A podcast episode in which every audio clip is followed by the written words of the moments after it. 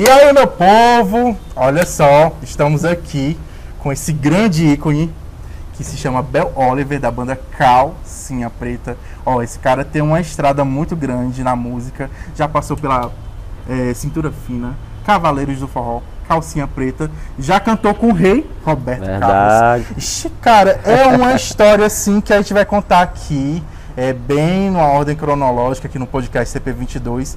Pra, se você tá me ouvindo aqui no Spotify e no Deezer, ó, vão lá no YouTube, arroba carloscp22, lá vocês encontram esse podcast em vídeo também, viu? E também aproveita, se você ainda não é inscrito, se inscreve, ative as notificações para todos e me segue lá no Instagram, ó, arroba carloscp22. Lá tô postando muita novidade do podcast CP22 e também do, das, dos babados que vocês gostam, né, gente? Mas, Bel, muitíssimo obrigado pela sua participação aqui. E vamos começar aqui com a nossa história, né? Essa história linda que você começou na música. Você começou com quanto tempo? Com, com quantos anos? É, primeiro é uma honra estar aqui com você, Carlinhos, e deixar registrado aqui a nossa amizade, né? 10 anos, né? 10 anos. É, desde a minha chegada. 10. Foi em 2011 que eu te conheci. É. Então, assim, desde a minha chegada do Calcinha Preta, tanto você quanto o Léo me receberam de Uhum. braços abertos. E sempre foi uma festa muito grande quando a gente se via. Então, assim, é uma honra pra mim, né? Estar aqui pela primeira vez nessa entrevista. A gente sempre marcava, nunca dava Não é certo. isso. Tava- Mas agora deu. A gente tava no auge do- dos ao vivo, aquela, aquele fervoroso, pessoal, todo mundo assim, amontoado. Não, eu quero fazer uma coisa presencial pra ficar para sempre. É verdade. Um doc mesmo de verdade, né? E como eu ressaltei aqui, como foi o começo assim do Bel Oliver Então, na música. O Bel, eu comecei em Maceió, quero mandar um beijo à minha Lagoas, que eu amo. Eu venho de uma cidade chamada Olivença, mas desde criança eu moro em Maceió, né? E aos 17 anos eu tive meu primeiro contato com a música. Na escola, eu estudava, eu gostava de ficar batucando. Aí montaram uma, uma montaram uma banda, entrou um, produ- um, um, um coordenador na escola que ele era músico. E ele deu a ideia à dona da banda, um colégio muito grande que eu estudava na época. E ele deu a ideia de montar a banda da escola. Entendi. E ele conseguiu todos os músicos, só não conseguiu o cantor. Ah, e o o sobrinho cantor? dele estudava comigo. Aí disse: Tio, rapaz, tem um cara lá na minha, na minha, na minha sala, que meu nome é Bernardo, para quem não sabe, né? O Bernardo, que ele, ele fica batucando, ele adora cantar. Aí o tio dele foi lá, e aí foi o meu primeiro contato com a música. Né? Dessa banda, que era só no colégio, para incentivar a cultura. Eu fui para uma banda, foi a minha primeira banda fora de verdade mesmo, foi a Erva Daninha. Depois a banda Face Nova, que foi uma banda de maior projeção lá em Alagoas, na qual o Marlos também fez parte, a gente começou junto lá. Que massa, né? É uma Então, amizade essa- já ah, antiga, eu né? e Marlos mandar um abraço para ele. A gente é amigo desde criança, a gente morava na mesma rua. Olha aí, Né? Depois a rapaz. gente se separou, ele foi morar em outro bairro e a gente se reencontrou. Então, assim, da Face Nova, o Marlos veio pro para Sergipe, para a banda Cana com Limão. Não sei se ele já contou isso. Já ouvi falar dessa banda, Cana com Limão, que te- tinha o Claudio Olivier, Isso. eh, até a Ana Gouveia. Não, né? Ana não. Ana não. Foi o Marlos passou, Berg Lima passou também, mandar um abraço pro Berg. Então ele veio para Aracaju primeiro que eu, veio para Cana com Limão e ele me convidou, né, para fazer, é, ele só tem uma banda aqui chamada Cintura Fina, né, que tá precisando de um cantor, me pediu indicação e eu indiquei você. E foi aí que Através do mar. através do Marlos. Foi aí que eu resolvi, né, me dedicar. Eu sou formado em administração, Perfeito. né? E assim, formou com quantos anos, com Bel? 21 anos. Olha aí, novinho. Já é um homem. Só que nunca exerci. Sério? Nunca exerci a função, porque assim que eu me formei, né, eu sempre tive o sonho de ser cantor. Uhum. Inclusive eu gostaria muito, uma coisa que pouca gente sabe, assim, uma banda que eu era muito fã e sou até hoje, Mastruz com Leite, né? Mandar um beijo a todos é a uma galera. grande escola, viu? Uma grande a- a- um beijo a todos os cantores, a todos os músicos, né? Manuel Gugel, que é o pai de tudo isso. Samuel Gugel é Samuel, que é meu amigo, né? A Mirella, que trabalhou comigo aqui no Calcinha. Então, assim, é, eu sempre tinha um sonho de cantar no, no, no Mastruz. E recebi até uma proposta de fazer um teste na época no Catuaba, né? Que todo mundo começava no Sério? Catuaba. É Foi. verdade, porque os, o, Só o Emanuel aí- Gugel sempre faz aquela coisa de colocar o cantor para ser testado numa É. banda pequena para ir já subir de Só degrau. que aí minha mãe não gostou muito da ideia. Sério? Na época, né? Mandar um beijo pra dona Rebeca, o amor da minha vida. Então assim, ela disse, ó, eu quero que você estude. Quando você se formar, aí você tenta a sua carreira artística, porque é uma carreira muito difícil, né? Uhum. Tem grandes ícones, grandes cantores no anonimato aí que não conseguiram é, galgar os seus sonhos, né? Por N motivos. Então ela tinha esse medo, ela disse, ó, pode ser que não dê certo, e se você não tiver uma profissão, você pode sofrer na vida, e eu não quero isso para você. Tudo e mãe, eu entendi, mãe é mãe, mãe, né? é mãe, né? E eu entendi, e, e eu, hoje eu sei que tudo só acontece na hora que Deus permite. Né? Foi aí que o Marlon me fez esse convite, e eu vim fazer o teste na banda Cintura Fina, passei, e fiquei na banda por... Foi, eu entrei na banda em 2000 se eu não me engano, 2001, né? Isso. Esse ano eu faço 20 anos 20 que eu me considero cantor profissional. Por que profissional? Porque foi o tempo que eu resolvi viver da música, né? Tem 20 anos que eu não faço outra coisa da minha vida, não Já sei tá cantar. quantos anos, Bel? Esse ano eu faço 42, né? Tá novinho, só o filé, É, olha aí. Comecei a cantar profissionalmente muito tarde, né? Com 21 anos, como eu falei. Tarde não, não quer tarde pra começar um É, sonho, não. Um sonho. Então, assim, da Cintura Fina, uma banda que eu tenho uma gratidão muito grande, seu Nelson, toda a equipe. é, surgiu um convite para me fazer o teste no, no Cavaleiros. Sim, Cavaleiros do Forró, que foi, que foi uma grande. No auge, o Cavaleiros também, né? estava tava vivendo um momento muito grande com aquela música Não Pega Esse Avião. Isso, alô também, né? Alô, Alô, avisa ela. Também o DVD que tava estouradaço, Então, né? assim, o primeiro DVD. Então, a responsabilidade foi muito grande. Você, o Alex estava, o Alex Padang, mandou um abraço pro Cara. Alex Padang, pra Janine, a todos os meninos, meus amigos do Cavaleiros. Cara, super visionário também, né? Demais. Que eu tive a honra de, a honra de conhecer lá no DVD. Me tratou super bem. Eu quero mandar um abraço pra ele, pra Janine também. Toda a galera do Cavaleiros. Em breve vai estar aqui no podcast, viu? Vai sim, porque os meninos são muito São receptivos. super gente fina. Então, é, eu sempre fui um cara movido a desafios, Uhum. né? E quando surgiu essa oportunidade, foi a oportunidade que eu tinha peço a Deus. Eu disse, Senhor, quero uma banda grande para poder mostrar meu talento. Eu quero viver da música, né? Eu sou um cara muito crente. Crente é quem crê em Deus, né? Não é religião. Verdade. Né? Então eu sempre acreditei que Deus ia me dar essa oportunidade. Foi aí que eu fiz um teste. Na época foram 10, 10 cantores Você lembra dos cantores? não, assim, o que eu, o que eu lembro, que eu estava em Sergipe, Uhum. então o, o Padang ele estava selecionando por estado, né? Ah, ele sempre Então assim, isso. de Sergipe foi eu e o Sandro Bessa, Sim, que é um conheço. exímio cantor, um dos maiores cantores, cantores né? da Mulheres Perdidas. Isso, canta muito. Canta demais. Então assim, quando é, quando eu soube, né, que eu ia fazer o teste com o Sandro, digo, lascou agora, não tem jeito não. Sandro já está na estrada não sei quanto tempo, Verdade. mas quando Deus quer uma coisa, né? Verdade. Então eu fiz um teste, o meu teste no Cavaleiros foi um teste muito difícil. Lembra da música que você cantou? Lembro? Não pega era? esse avião. Ah, a Bendita Alô, né? A música que projetou a banda para Não, não isso. pega esse avião. Ah, não pega. Que foi Confundo, aquela. gente. Espere não Isso, vá. isso, essa é muito alta, viu? acabou. Então assim, mas o teste foi difícil porque eu tinha marcado o dia de fazer o teste. Uhum. Aí era uma festa, eu lembro como hoje, no interior da Bahia. Uhum. E era festa de rua, tava muito lotada, a banda muito estourada na Bahia.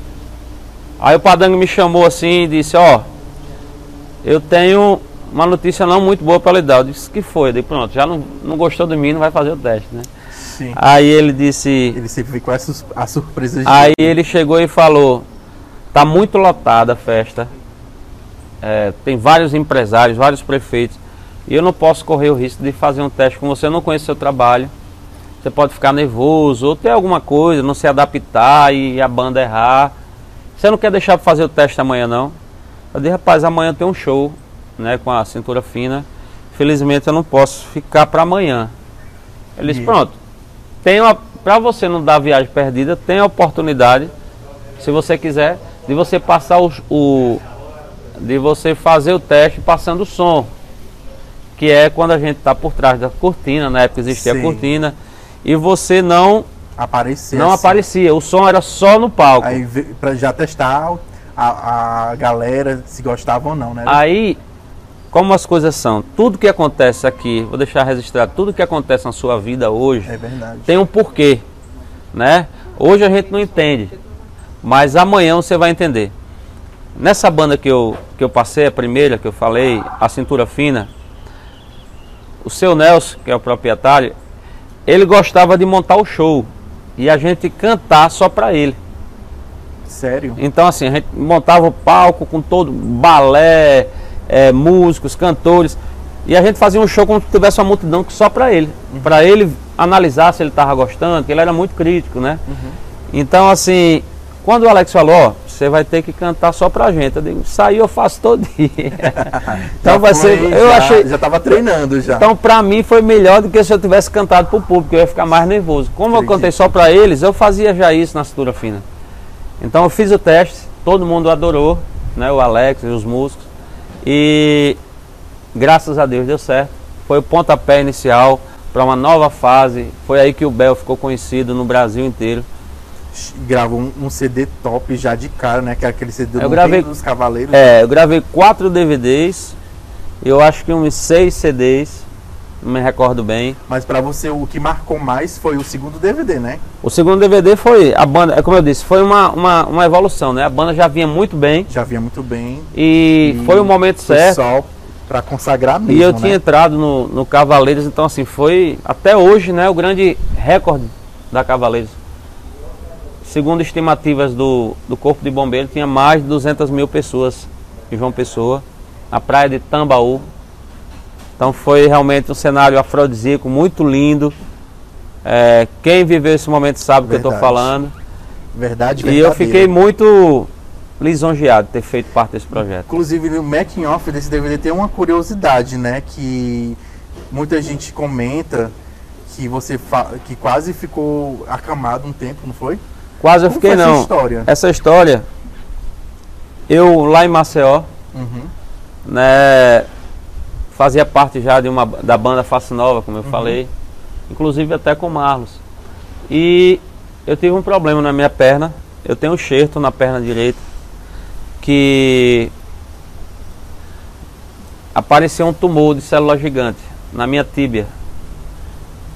E eu comecei a sentir dores, só que eu era atleta, eu malhava muito, né, jovem, eu tinha o que, eu acho que uns 20, 20 e poucos, anos. né? Não, eu acho que eu tinha 19 para 20 anos, eu não recordo agora. Novinho. Então, eu fui no médico, disse, mãe, eu estou sentindo uma dor na perna que não passa. Eu pensei que eu tinha uma distensão, alguma coisa, mas não está passando. Marca o médico, aí ela marcou. O médico fez um raio-x, quando ele viu, estava preto a minha canela por dentro. Ele disse, Sério? Rapaz, o negócio aqui tá sério. Você faz o quê? Eu digo, rapaz, eu sou estudante, trabalho. Eu trabalho desde novo, né? Eu tinha uma empresa de fotocópias. E, e ele disse, você dança? Eu disse, eu não sei dançar não, mas eu pulo igual um macaco no palco. aí, Deve ter fe- sofrido uma lesão, né? aí, ele, tipo. aí ele falou, a primeira coisa, agradeça a Deus por você não ter quebrado a perna. Porque o meu problema, vulgarmente falando, é como um cupim na madeira. A madeira fica oca. Então assim, entendi. o tumor ele comeu, né, por dentro o osso. Então estava frágil. A qualquer momento ele podia fraturar. Então o que foi que aconteceu?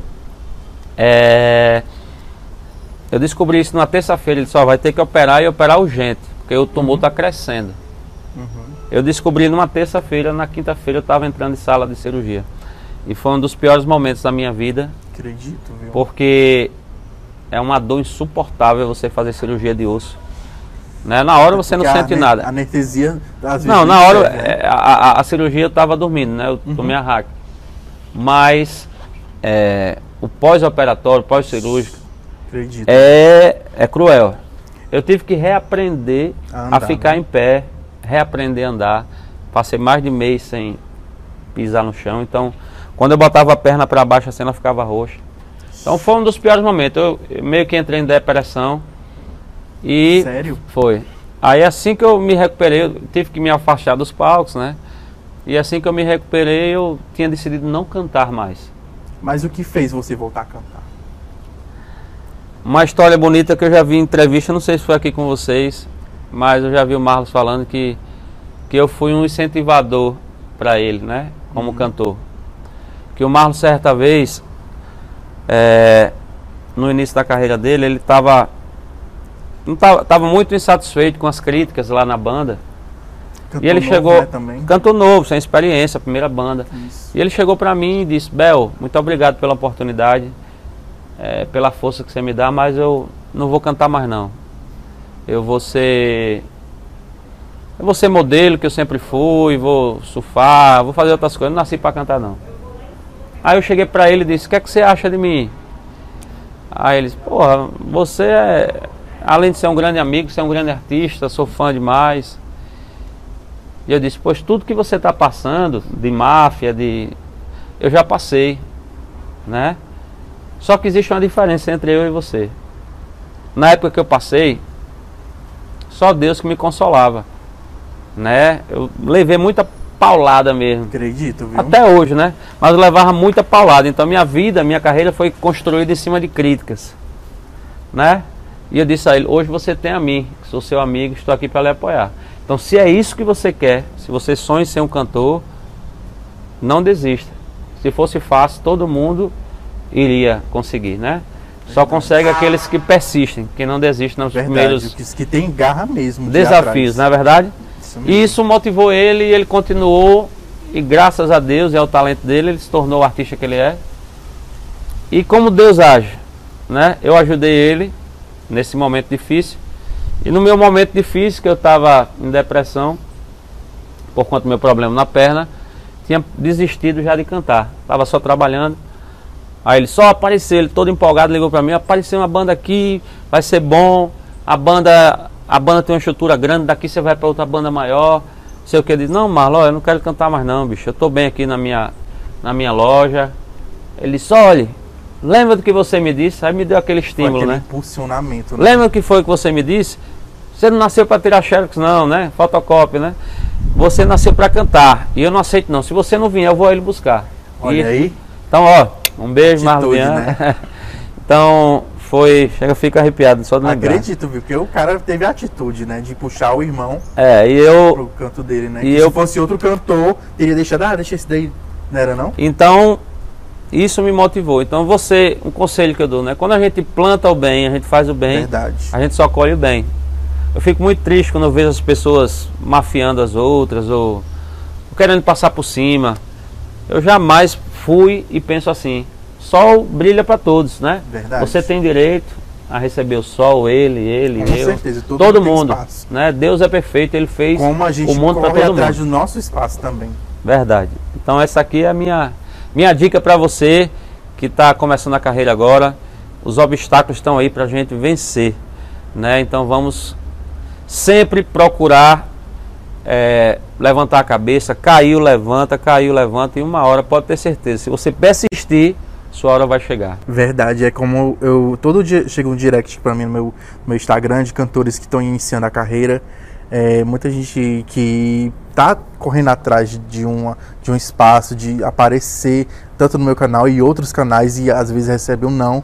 Não por, por não não ter, estar estourado, e sim pela oportunidade. Eu dou oportunidade, oportunidade para vários cantores que lá no canal aparece diversos artistas. Eu fico até orgulhoso com, com alguns que se desenvolvem com a garra que eles têm, né? Conseguem eh, vencer nesse meio que é tão difícil, que a gente hoje em dia tem muita opção para ver nesse meio da música. Voltando aqui para o Cavaleiros do Forró. DVD 2 foi um DVD grandioso, foi numa praia. E o que você lembra desse DVD assim que foi marcante assim que você não pode jamais esquecer? Tudo foi muito novo para mim, né? Eu vinha de uma banda, é, de uma estrutura muito grande, mas que não tinha o reconhecimento. Isso. Então era uma banda. Eu não gosto de usar esse nome pequena. Eu digo uma Banda banda sem regional. projeção, né? Sem muita projeção. Então o que é que acontece? Você fazer parte de um é um mundo novo, Verdade, né? Você passar do anonimato a ser um cara conhecido de uma banda que o pessoal ama, idolatra. Então eu fiquei primeiro é, muito deslumbrado Acredito, viu? Que e segundo, um fato que me marcou muito, inclusive, foi até uma pegadinha do Padang comigo. Uhum. que ele chegou pra mim e disse, oi, oi boy. O pessoal do Natal tem muito esse negócio de chamar boy, né? Oi boy, eu vou logo lhe falando aqui. Não sei as outras bandas que você passou, mas o Cavaleiros é tudo ao vivo. O povo não gosta desse negócio arrumadinho de estúdio, não.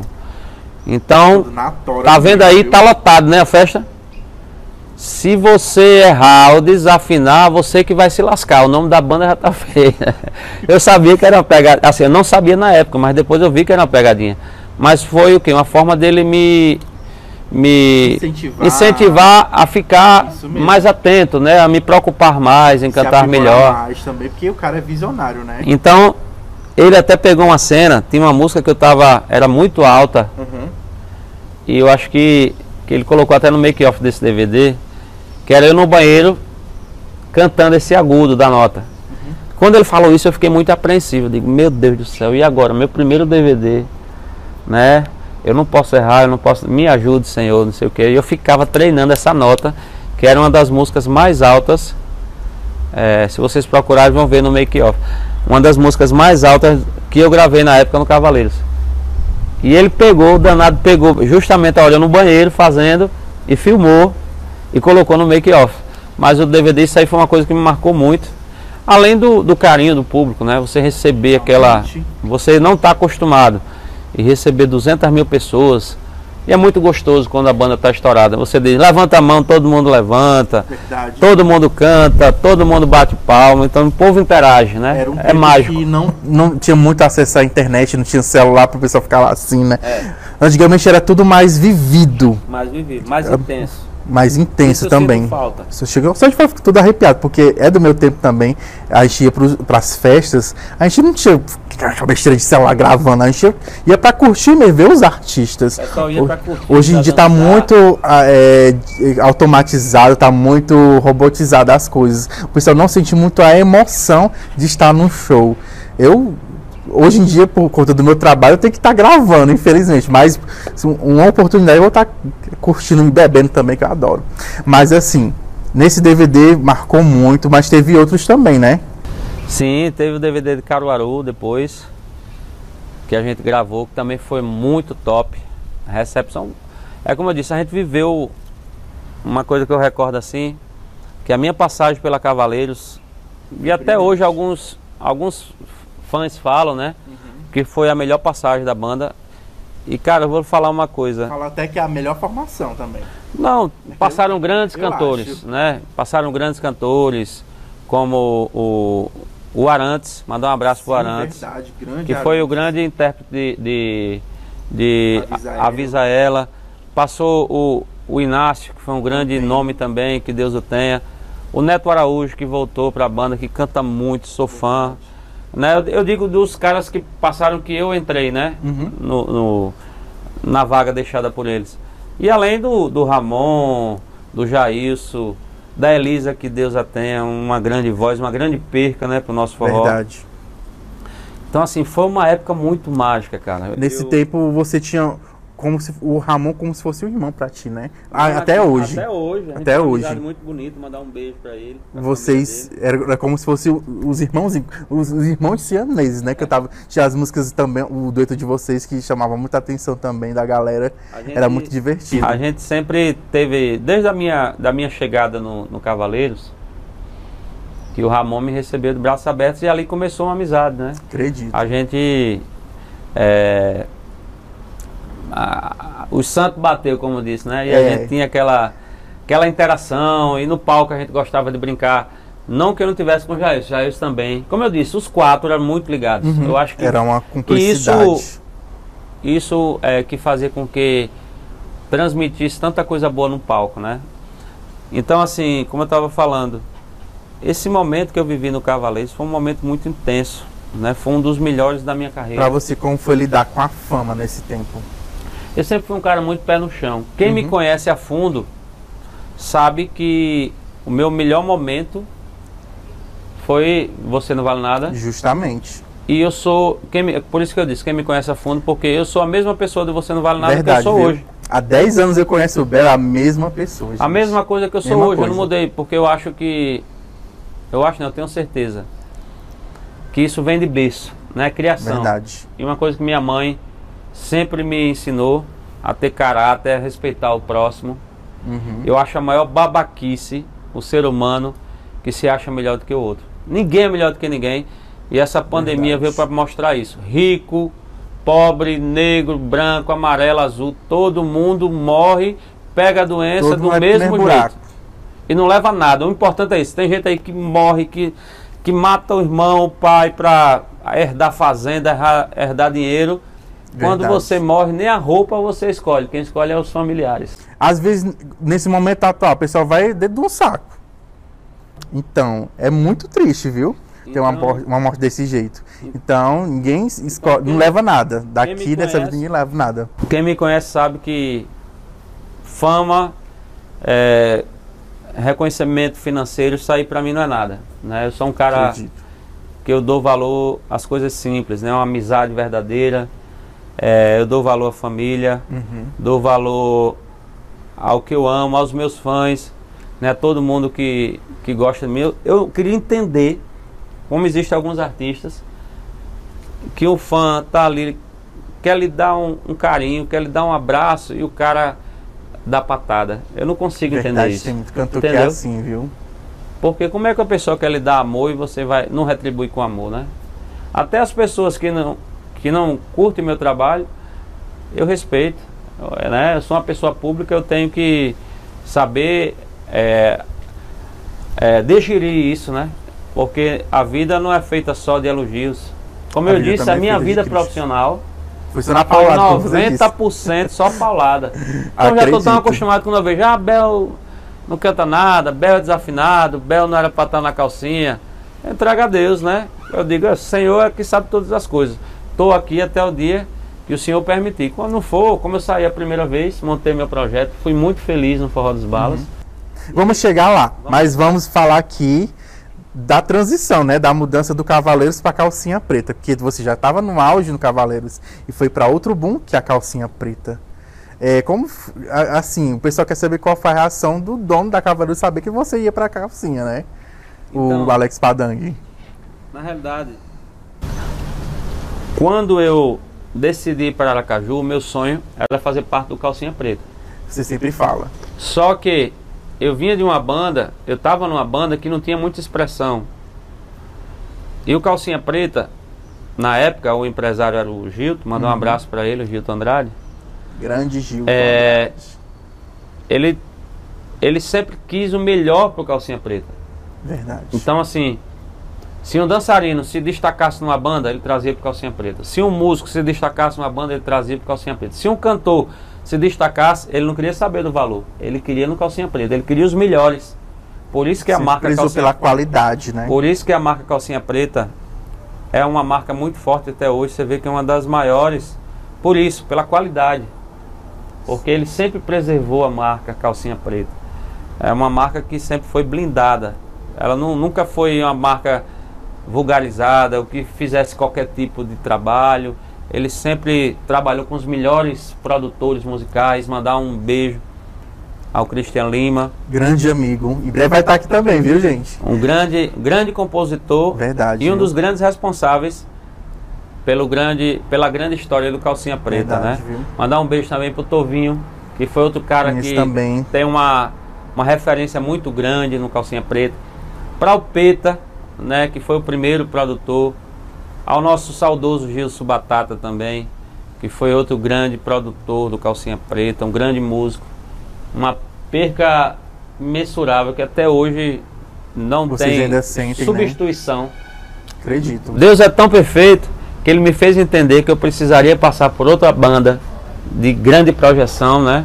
Como foi o Cavaleiros, me destacar no Cavaleiros para poder realizar esse Isso sonho que mesmo. era fazer parte do Calcinha. Então, assim, na época, um grande amigo meu, quero mandar um beijo para ele, o Tito Ré, cabeleireiro lá de Aracaju. Que fez a ponte, né? Ele fez a ponte para mim ir pro Cavaleiros, né? Com calcinha. E depois pro Calcinha. Então, assim, é um anjo da guarda na minha carreira, mandar um beijo pra ele. Verdade, Deus põe anjos na nossa vida, né? E ele foi o seu anjo. Na época do Cavaleiros, ele. É, o Julinho, mandar um abraço pra Júlio Viana, né, grande empresário que já As fez mulheres parte. perdidas. Mulheres Perdidas do Calcinha Isso. também, né? Então assim, Julinho tava cortando o cabelo com ele, disse, Padangue me pediu um cantor. O Cavaleiros. Aí o Tito tava cortando, já era muito amigo de Tito, aí Tito disse, rapaz, porque você não indica Bel? Bel é um menino novo, canta bem. E Julinho disse, é mesmo, né? Bel. É, vou, vou indicar Bel. Aí indicou. Aí foi com a saída do, do Daniel Dial, que teve aquela transição de vários cantores, né? Passaram pelo Calcinha Preta e não conseguiram meio que se adaptar, né? Se encaixar no perfil que o empresário queria na época. E eu estava me destacando com algumas músicas já bem conhecidas. Quando o Gito chegou para para o Tito e disse: Tito, e aquele seu amigo lá, do Cavaleiros? Vamos trazer ele pro calcinha? Aí Tito Eita. ficou muito feliz. Aí me ligou. Aí disse: Bel, você tá onde? Eu tava no Macapá. Fazendo. A gente tava fazendo show com o Cavaleiros, né? Olha, a grande oportunidade que você queria apareceu, surgiu. Eu disse, o que foi? Ele disse, é, Gilto quer você aqui na calcinha preta. Eu digo, foi mesmo. Eita. Ah, digo, "Ô, coisa boa. Eu tinha acabado de gravar. Isso aqui é um.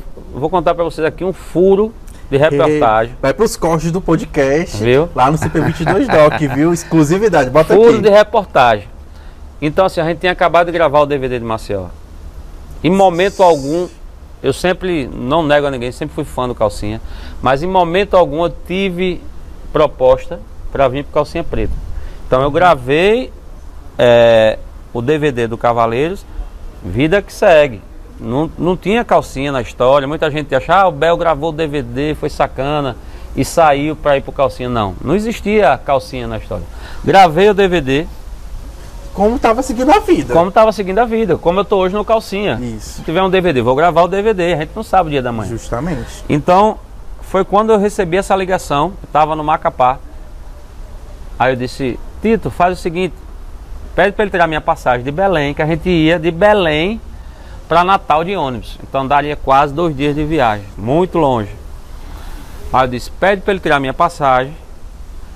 Eu vou em Aracaju, a gente conversa, né? Eu vou escutar a proposta e converso de manhã com ele, à noite eu pego um voo, vou para Natal, vou chegar primeiro que a banda em casa. Que eu morava em Natal na época. E foi aí, e assim foi feito. Uhum. Né? Ele tirou minha passagem, a gente conversou. Aí onde vem o furo. É, como Deus é maravilhoso. É, eu fiquei muito encantado né, com, com a possibilidade de fazer parte do Calcinha Preta. É pela responsabilidade, pelo projeto Pela que na época também, né? era pra. Imagine você, eu que sempre fui fã do Daniel Dial, mandar um beijo pra ele. Pra Paulinha Abelha, que eu amo. Na época, quem Pra tava na Silvânia. banda era a Silvânia, a Paulinha, Silvane, Paulinha e Marlos. e o Marlos e o Claudio Livier, era? O Neto também O Neto tava. também E o tava. Cláudio. Isso. Era muita gente. Era. Aí, imagine você uma proposta para substituir o cara que sempre foi referência pra mim, que é o Daniel Dial, né? É Mandar um uma beijo pro Dial. grande, viu? Sempre fui fã dele, todo mundo sabe, no forró. Eu tenho dois grandes fãs no forró. Que o meu primeiro contato com a música foi o Aduílio Mendes, que é daqui do Ceará, mandar um beijo para Aduílio. E depois que eu conheci a o lado do forró romântico, me apaixonei pelo trabalho do Daniel. E foi uma grande referência para mim. Então, assim, quando eu recebi a. Cara, bicho, eu recebi a proposta para substituir o Daniel Dial. Rapaz, Deus é maravilhoso. Verdade, viu? Só que, aí onde vem o fundo de, repertório, de, de, de reportagem, né? Bota a exclusividade aqui, menino. É, a proposta financeira não foi a que eu esperava. Pensava que ia ser bem mais. É, né, assim, pelo que se falava de calcinha preta. A Aham. proposta foi trocar seis por meia dúzia. Oh, não. Oh, não, né? Então- Não, não, não. Então, assim, eu fiquei meio que frustrado. Aí eu disse, cheguei pro empresário, só, vamos fazer o seguinte, Hum, eu vou conversar com, com o Padang, uhum. se Padang Pra ver, né? Porque você recebe uma proposta, É, a né? Você vê. contraproposta, né, meu aí filho? vai pra balança, né? Isso mesmo. Aí, re- aí, resumindo, e eu entro em contato com você, aí ele, rapaz, você vai entrar em contato nada. Vamos fechar esse negócio. Eu digo, me Ele ajude com a também. lábia dele, né? Vamos, eu digo, me ajude, né? né, gente? Além do sonho, a gente sabe que a gente tem família, Com a gente precisa certeza. também do. Então, assim, Era uma proposta profissional maravilhosa, mas muito arriscada. Verdade. Porque Até assim, porque ia- você ia sofrer muita o coisa calcinha, também, também, né? o calcinha sempre teve a, a fama, né, por empresário ser muito rígido. Você não agradou os fãs, não agradou no show, rua. Aí lá e no- se vai e no Cavaleiros- voltar Cavaleiros de novo, vem, pensou? Mas aí tá? E no Cavaleiros eu já estava estabilizado, né? Já, Já tinha os fãs já me adoravam. Já me tinha mais de receberam. três anos, né? Já, passei anos. quase quatro anos, três anos e meio. Então, assim, é, meio que eu fiquei frustrado com a, com a proposta. Aí eu disse, eu vou viajar, que a minha passagem já estava, vou viajar, vou pensar e, e te falo, e é bom que você pensa também, se você pode me ajudar mais alguma coisa. Coloque pelo E resumindo, umas duas milhas, três milhas. e resumindo, é, eu fui para Natal. Quando eu fui para Natal, no outro dia estava o maior rebuliço. Como você falou, naquela época não existia internet como hoje. Existia não, era mais os Era- bastidores. O é, existiam, existiam dois sites muito, muito famosos no forró, que era o Forró em Sampa e o Isso. Forró de Com Força, Isso, isso. né? Então assim, saiu a matéria à noite. Bomba, bum, Bel, deixa, ca- acaba de assinar contrato com calcinha preta. E não existia contrato nenhum. Nossa, como era. Isso era rápido, viu? Então assim, bomba, Bel acaba de assinar contrato com calcinha preta, deixa Cavaleiros e assina contrato. Resumindo a história, não existia contrato. E isso causou um mal-estar muito grande, Acredito, que é até viu? compreensível. Né? O Padrão ficou até na época meio triste comigo. Disse, Poxa, Bel, como é que você fecha o contrato com a banda, acabou de gravar o DVD comigo, nem conversa comigo antes. Aí eu tentei explicar para ele, ó, Padang, não foi assim, eu não, eu fui só ouvir uma proposta. Mas enfim, já tava, já tinha sido feito já o, O estrago, o né? estrago, como diz o Matuto, né? E ali eu vi que foi Só a o dedo. pra... Não, ali foi que eu vi que foi o dedo de Deus. Porque Deus É, né? fala com a gente através de, de, de, de, de passagens, né? de, de gestos. Ele não vai falar com você, olhe, Carlos, faça isso. Ele vai lhe mostrar o caminho que você Por deve se você situações. crê nele, né? Isso Como eu, eu sou muito crente, Também, viu? quando ele fez, ele permitiu que isso acontecesse, né? Essa, esse furo, a internet, todo mundo postando que eu tava, tinha saído, eu entendi que foi a vontade de Deus, dizendo, ó, o momento é agora. E foi aí que eu disse, então Alex, já que você não acredita em mim, então eu vou, vou aceitar a proposta. Eita, E foi aí foi, um, foi tenso, Que- né? Essa parte. que, mas graças a Deus, hoje eu e Padanga, a gente é irmão, Acredito. ele me perdoou, mesmo eu sendo, sem dever, eu tava- Inocente, culpa dos sites, né? Os sites foram. É é assim, a fofoca na época era muito nos bastidores. nos bastidores. E a calcinha preta era o, o auge do momento, né? Que chegava sempre. Ah, vai, vai chegar canto total. E já, já se circulava muito rápido a notícia com, com esses sites de fofoca e também no Orkut, né? Sai no Orkut, sai no site de fofoca. Aí Mas não existia nada fechado, resumindo a história. Mas foi a confirmação que eu pedi a Deus. Porque eu sempre, antes de aceitar qualquer trabalho, eu boto na mão do Senhor. Digo, meu Deus, se for Verdade. bom para mim, para minha família, para minha carreira, que dê certo. Se não der, eu não fico triste, nem vou ficar me lamentando, porque eu sei que não era. E eu Aí- confio nisso. E aí eu vim pro calcinha, né? E foi um. qual foi a primeira impressão quando chegou na banda? Primeira impressão, eu cheguei muito assustado. Por quê? Coisa nova, né? Você sabe o que é todos os seus amigos, sem exceção, falar: rapaz, não vai pro calcinha preta. Você é doido. Você já está estabilizado no Cavaleiro, já é uma realidade. Você vai jogar fora a sua história no Cavaleiros para começar uma nova história no calcinha. Só que eu disse: eu orei, pedi a Deus discernimento e sempre confiei no Senhor. Então, se Deus me deu é, essa visão, né, que, ó, você tem que ir pro calcinha, eu sabia que ele estava preparando algo para mim. Então, assim, eu confiei totalmente em Deus e vim. E quando eu cheguei na banda, você sabe quando chega um cantor novo, é, fica aquele clima chato. As pessoas já. as- Tem aquelas é, comparações já de início. demais. Ixi, Maria. Deve ser paia Demais. Como até hoje tem, né? Os fãs do Calcinha Demais. são muito críticos, né? Eles sempre foram acostumados com música e grandes artistas, então Isso é normal. A gente tem que ter maturidade para absorver isso, não ficar chateado ou triste.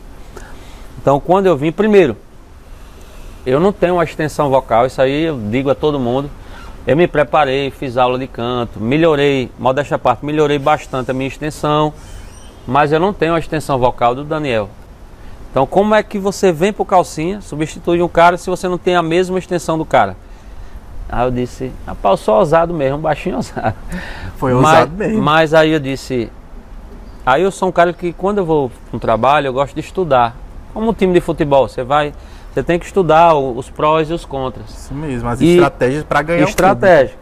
E aí eu olhei assim e digo, rapaz, por que é que nem um cantor? Porque passaram grandes nomes aqui, né? De- é, com a saída do Dial, passaram grandes cantores aqui. Não foi por falta de competência. Mas uma coisa que eu vi, que foi o grande diferencial, é as pessoas que passaram por aqui, elas tentaram fazer o mesmo trabalho que o Dial faz. Isso, que o pessoal Você já tá ia na, na, lá Então, no exato ferida, momento que você quer comparação. copiar, não, não importa. No exato momento que você quer copiar alguém, você nunca vai ser melhor do que esse alguém. É verdade. Porque as pessoas já estão acostumadas a ouvir o trabalho, gostou daquela música na voz daquela pessoa, entendeu? Então, Verdade. se eu cantar, como hoje, hoje eu canto músicas do, do, do Berg, mas eu nunca vou cantar uma música do Berg e o povo vai dizer assim, porra, ficou melhor do que o Berg. Por quê? Porque foi sucesso na voz do Berg. A mesma Verdade. coisa se alguém cantar Você Não Vale Nada, o pessoal diz, não é igual o Bel. Você tá entendendo? Dessa forma, o pessoal tem aquela, aquela música- memória, memória já que eu, curti A com ele, vai ser com ele. Justo, a música ficou conhecida com o cara. Então isso é natural. Isso mesmo. Então qual foi a estratégia que eu usei na época? Eu disse, ó, eu vou aqui na fraqueza. Qual é a fraqueza?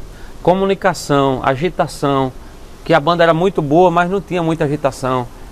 E o Gito falou pra mim, ó, meu sonho é ter um cantor que bota a galera na palma da mão. Aqui a gente nunca teve isso. Homem, tem a Paulinha que sempre fez isso com excelência, mas homem nunca teve, né? O Neto é um grande artista, mas ele não era muito de, de botar a galera para bater na palma da mão. Ele era Ele mais de dançar, dele, né? dançar e tudo. Ele era mais sensual. Mas a voz que chegou potente pra dizer assim, bota a mãozinha pra cima Então, assim, e bate na palma da Eu mão. digo, eu vou nessa área. é, porque- deu certo. Eu disse, eu cheguei para ele, disse, Gilton, eu não sou Daniel. Ele perguntou, você canta no mesmo tom dele? Eu disse, não. Cheio perguntou mesmo. Perguntou, disse, eu canto, Eita. eu canto mais baixo.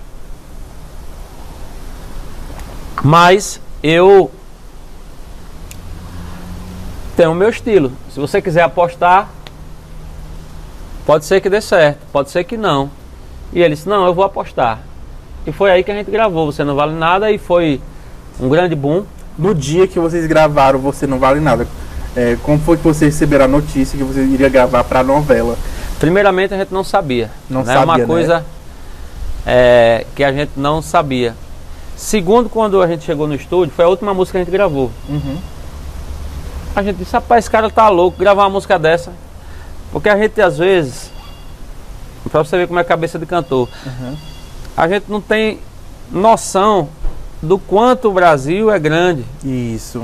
A gente, a gente acostumado com o Nordeste, aí a gente disse, todos nós falaram, rapaz, essa música. a gente- Ó, é, Zé Raí já cantou, gravou, Zé cantou, Solteirões, né? que era Zé é, Aviões. Solteirões, Aqui tava muito boa Aviões, Ivete, quer dizer, uma música. Já, já muito, muito saturada. Entendeu? Verdade. Então a gente disse, como é que o cara vai gravar uma música dessa? A gente não sabia que ia pra novela. E a gente disse, bicho, tanta música nova, pega uma música velha E dessa. tinha boatos que outras bandas tinham gravado essa mesma música e, e a Globo ia escolher qual era a banda que tinha sido, sido se saído melhor. Isso Foi rolou verdade, também? rolou, rolou. Poxa, N bandas gravaram a música e a Globo é, escolheu Calcinha Preta. Assim, porque teve uma, uma. A gente tinha um canal, né, com, com o pessoal da, da novela. Uhum. E eles passaram mais ou menos como era a personagem, né? A Norminha e o Abel, né? Que Sim. seria o cara. Já deram a dica. Já deram a dica, ó. Vocês têm que gravar o cara com a voz mais de raiva, porque ele é raiva, o né? corno. E ela com aquela voz mais mansa, porque ela tem que acalmar o cara. Como os caras, ó, oh, você me traiu. Isso. Ela, não, meu amor, eu te amo, só quero você. Então, a gente meio que teve. Então, por isso que casou tão bem, né, a personagem com a música. Porque foi interpretação mútua, né? Tanto da parte dos atores como dos cantores. Que a gente deu vida à música, né? Do personagem, de acordo com o que eles estavam vivendo. Então deu muito certo. Então depois, eu lembro até hoje, o Tovinho, né? O maestro Tovinho, que é o produtor de Joelma hoje, sempre foi, né? De Alceu Valença, Creio um grande, grande, grande músico. Ele que produziu. E ele disse: Olha, vocês dois, comigo e com Silvânia, calem a boca. A Silvânia também não queria gravar, não, né? Foi. Ele disse, vocês dois, calem a boca, viu? Essa música vai ser a música da vida de vocês. Eita. Profetizou, ó. Tovinho, um beijo pra você. Profetizou e realmente Essa é a música- música da minha vida. Pessoal, você não cansa de cantar essa? Eu digo, não, essa aí eu Essa quero. música no ECAD, na época. Deu uma graninha feliz. Dorival Dantas, que o diga, né? Principalmente do Orival, que compositor tem uma fatia maior. A gente, Com como certeza. intérprete, ganhamos também uma boa grana, mas Dorival foi Merecidamente, né? Com O cara que certeza, deu vida, né? Uma, uma que letra deu a, dessa. deu a vida à letra e vocês sou- souberam interpretar muito bem, né? Que a música chegou em outros países também. Vocês fizeram o turnê nos Estados Unidos, na África também, o pessoal cantava. Menino, era o estouro mesmo assim do momento. E nesse estouro vi- vinha muitos shows também, né? Vocês chegaram a fazer até quatro shows por, por dia, né? Era? Chegamos a fazer no mês de junho 42 shows. Eita. né? E era muito, muita exaustão, né? Muita entrega. Pegamos também outro fato que, eu, que, eu- Uhum. que marcou muito.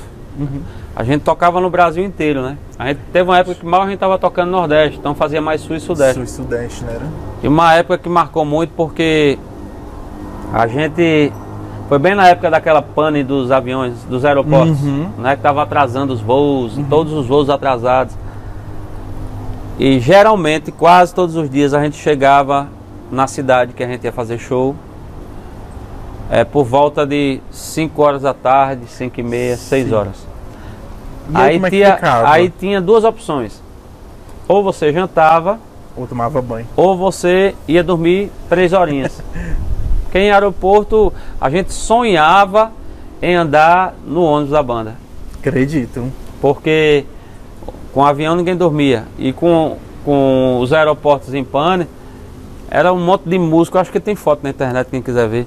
A gente todo dormindo no chão dos aeroportos. lembro, porque todo mundo, até vídeos que vocês faziam. todo mundo exausto. Era exaustão total mesmo. Então, assim, era um preço muito alto que a gente pagava. Mas é o que todo artista sonha, né? Aí com isso vem o DVD que foi gravado em Maceió em 2011. Senti que esse DVD deveria ter sido gravado na época do estouro. Acho que demoraram muito para ter gravado assim. Acho que deveria ter aproveitado o embalo da música, da novela, para terem gravado esse DVD, porque passou muito tempo, a música tinha esfriado. O que você acha disso, Bel? Concordo plenamente.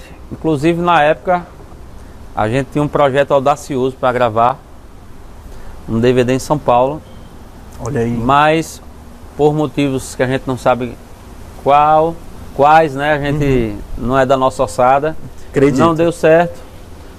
E o empresário decidiu fazer o DVD em Maceió. Assim, foi um grande DVD, uma estrutura Foi, sim. gigante, né? O 360. Grandes participações também. E foi uma aposta. Né? Com assim, certeza, inovar, né?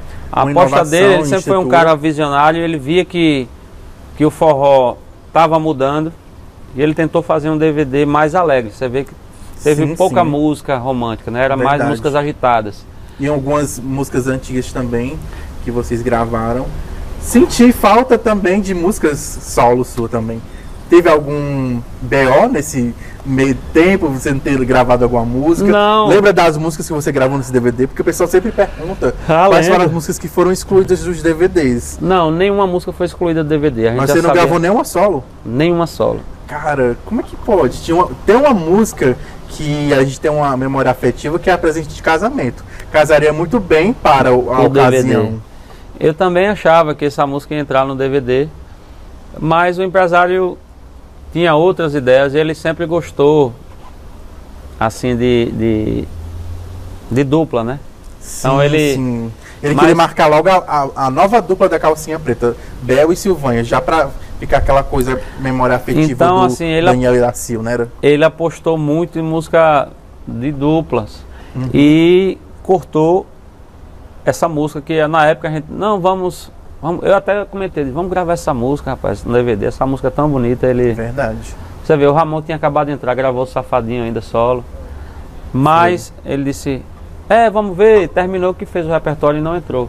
E eu sempre fui um cara, assim, quando você entrega a sua vida na mão de Deus, eu não sou muito de cobrar, de, de Uhum. reclamar, sabe? Uhum. Deixa acontecer. Isso. Ah, não, não vai gravar não? Beleza, então não era pra gravar. Mas você viu que os fãs movimentaram Demais. muito na Hoje, época. até hoje, é uma das músicas que o pessoal mais pede pra mim colocar nas lives, né? Colocar no, Uhum. no Que a música é muito linda. em DVD. Teve outras músicas que você queria ter gravado nesse DVD? Ah, muitas. Muitas músicas, né? Deixa eu fazer uma lista aqui, meu filho. Inclusive músicas do, do, do Calcinho, sempre, como eu disse, sempre fui fã do, do Dial. E eu gostava de cantar todas as músicas dele, né? Perfeito, Então, é, teve músicas que ficaram de fora. Teve outras músicas que, que pelo empresário tentar.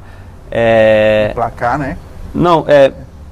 Entrar nessa nova onda, ele, sempre foi muito visionário. Você Sim, vê, sim. hoje quem manda. Errado não está, gente. Não, hoje quem manda é, no, no forró, a realidade é essa. É esse forró mais agitado, mais Isso. alegre, né? Que agora estão dando nome de piseiro, tem um Vamos piseiro. chegar lá, no piseiro. Tem o, o, o Vaneirão também. Então ele sempre viu isso. Quer dizer, isso é em 2000, 2011. 11, Ele já 2011. via que o forró ia para esse trajeto, tanto que ele quis fazer o DVD voltado para a alegria. Verdade. Agradecemos. Obrigado. Um. Vamos falar do piseiro. Você quer que vai ter piseiro na calcinha preta, hein? Tô falando muito e, e o tempo passando. Aqui é quente, né? Vai, continua. Sim, continuando, né? E veio o DVD, teve aquela repercussão toda no país, né? Que foi um DVD em 360 graus. Teve os prêmios que a banda Calcinha Preta ganhou com a música. Teve toda aquela história linda. Vários programas de TV. Mas pra você, acho que aquele programa do Faustão foi o mais importante, né? Vocês ganhando o troféu e todo mundo junto com a melhor música do ano. Eu costumo dizer que tudo que, que um artista sonha em que ele galga na sua carreira, a gente conseguiu em um ano, né? Então assim, foi o, a coroação, foi o momento de maior ápice, acho que na carreira de, de todos nós, não só na minha, mas de todos da calcinha preta.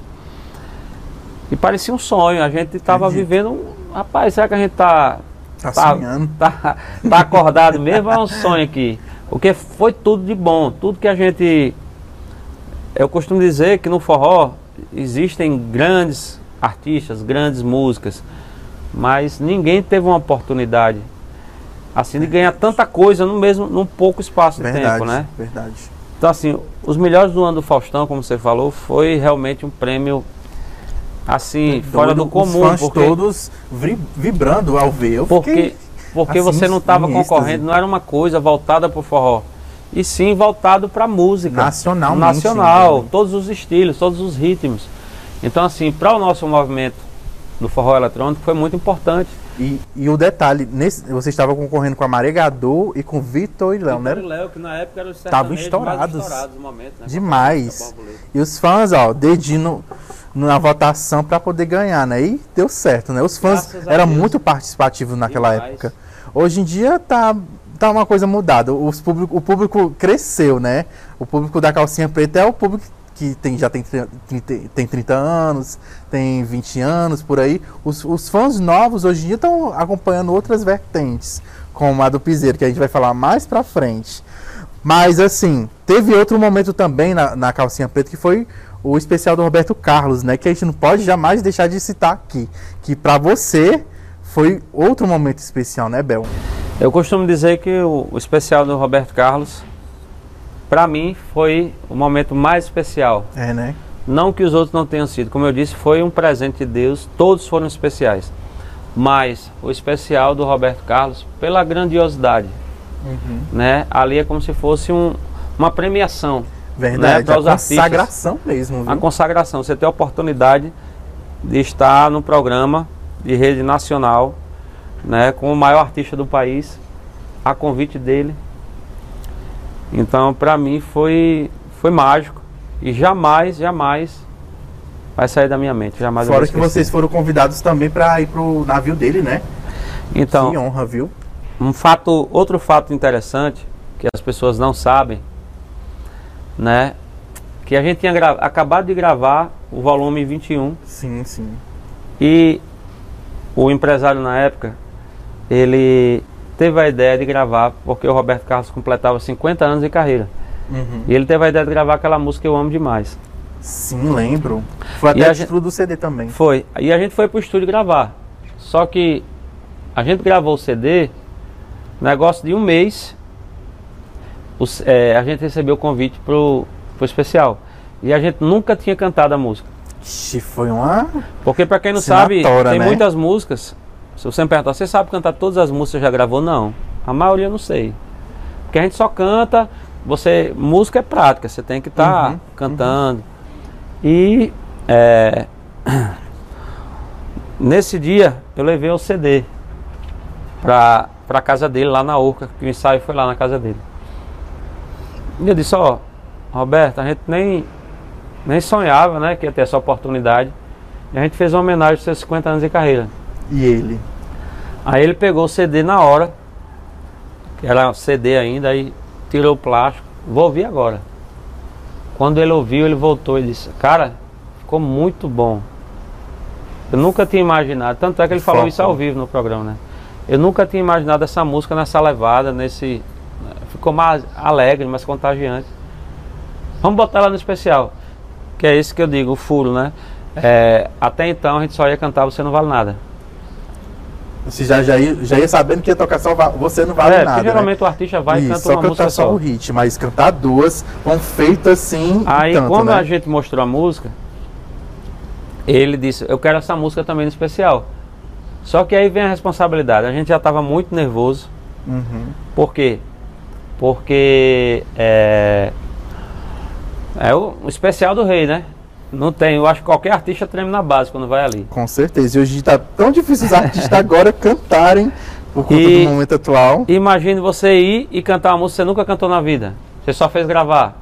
Você grava assim, você grava uma Mas parte na aí, hora erra, você tava volta. com algum ponto, né, pra ouvir? Tava, mas Então- assim, é uma música que você não tem costume de cantar. Isso, é, é uma pressão grande. Aí vocês ficaram sabendo nas últimas horas que ia colocar a música. Que ia gravar, que ia cantar também, ia gravar no especial dele essa música. Cara, eu fiquei muito nervoso. Acredito, Tanto é que viu? no vídeo dá pra ver, tava com cada lapa de olho assim, desse bem E a Silvânia também. concentrado. Porque a gente nunca tinha cantado Né? a música, só fez gravar. Então, assim, Acredito. mas Deus é, quando Ele permite, né, Ele é muito maravilhoso em tudo. Com certeza. E, e depois disso, só abriu mais, assim, espaço pra banda se apresentar. Ficou mais vista ainda. O cachê com certeza aumentou também, né? Vocês chegaram, chegaram a perceber como foi a- as reações do público depois dessa apresentação? Então, nesse momento, né, a gente tava fazendo muita, tinha muita aparição, né, muitos programas. Então, eu recordo que teve uma vez, a gente foi tocar no Rio de Janeiro, né, e lá no Rio, a gente tinha acabado de chegar e o hotel que a gente fi- ficou era bem próximo do shopping. E a gente resolveu ir os quatro. Era um, era um fato raro, até hoje é raro a gente sair junto assim em, em shows ou como hoje. Você vê, as meninas estão aqui, mas a gente só se encontra à noite. Cada um vai para o seu lado. Então assim, era um fato raro a gente estar junto. E Acredito. quando chega no hotel, cada um vai pro seu quarto, pede a comida como quer, né? E nesse dia a gente resolveu os quatro juntos. Pra que a gente fez isso? Quando chegou os quatro juntos no shopping, deu aquela multidão de gente em cima da gente, teve que chamar a segurança. Então foi aí que a gente, bicho, a gente tá estourado mesmo, no Rio de Janeiro, né? Então assim, foi, foi uma coisa que. é, e a gente, né, quando ia na praia, eh, lá em Aracaju, no momento de folga, eu ia pra praia, os turistas, eita, belo da calcinha preta. A galera foto." de lá, de Aracaju, sempre te para também? Sempre. Lá ah, é a nossa terra, né? É, então né? a gente tem um- um, Mas na época era mais assim, né? Então, assim, hoje eu estou sofrendo muito. Estou pagando um preço muito alto porque eu resolvi mudar o meu estilo, Uhum. né? Então, assim, Ah, por causa do toda, toda, toda uma construção, né? Toda uma carreira de 20 anos, Eu destruí Você visualmente- se reinventou, não, Não, se destruiu. Não, destruir que eu digo assim, visualmente, né? Uhum. Para apostar numa, no- numa nova imagem. Né? Então isso- tem um preço. E o preço é que o pessoal não reconhece, as pessoas acham que é um cantor novo, entendeu? Mas eu, como eu disse, eu sou de boa com relação a isso. Eu sei Mas que tudo. Uma coisa é certa, o raio pode cair duas vezes, mas pode até cair até pela terceira vez também.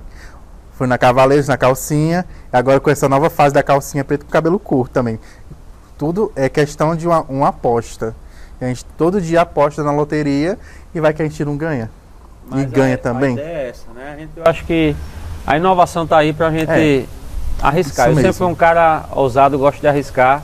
Tô muito feliz com o resultado e é isso que eu, que eu quero. E é mais prático, né? Com o Ah. cabelo curto, Só fiz aqui, bota uma pastazinha aqui e já foi. com certeza. Sim, continuando aqui, a, essa linda história da calcinha preta teve um. Essa, essa foi a primeira parte da banda, né? A primeira passagem do Belo na banda Calcinha Preta até o ano de 2011, né?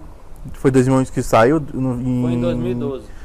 2012 por aí, né? Foi, o meu, foi no final de 2011. né? Meu último show foi dia 1 de janeiro de 2012. Hum, entendi. Pensei que tinha sido naquele lá da Praça do Ferreira. Não, não. Não, né? Teve O show em- que o Denis estreou. Não, Mas qual foi o fator definitivo que fez você sair da banda? Então, é, eu sempre acreditei e acredito que banda é como um time de futebol. Uhum. Existem vários é, atacantes né, que estão no time, estão dando super bem. Chega uma hora que a coisa não começa mais a andar. Sim. Ele vai para outro lugar, se dá bem, o time também bota outra pessoa, se dá bem. E assim, chegou um momento, não, não existe culpado, né? Uhum. Chegou um momento que, é, depois de Você Não Vale Nada, veio aquela cobrança. E aí? E a próxima música? O que é que vem? É, desse jeito. E aí essa música não veio, né? A gente tivemos algumas apostas que não foram bacanas. Né? Teve uma música que ia entrar na novela, A Tititi, será? que era. Ia ser uma novela das sete, não- das sete. Que era a bicicletinha, né? Que eu tinha ah, gravado. sim, sai bicicletinha. Mas por que ela não entrou? Por problemas é, administrativos, né? Sei. Então, assim. Se ela tivesse entrado, eu acho que seria outro boom. Com Porque certeza. a música era muito boa. muito forte também. Mas, por falta de, de, de trabalho, de, de música, a banda não estava reagindo bem. Então começaram as cobranças e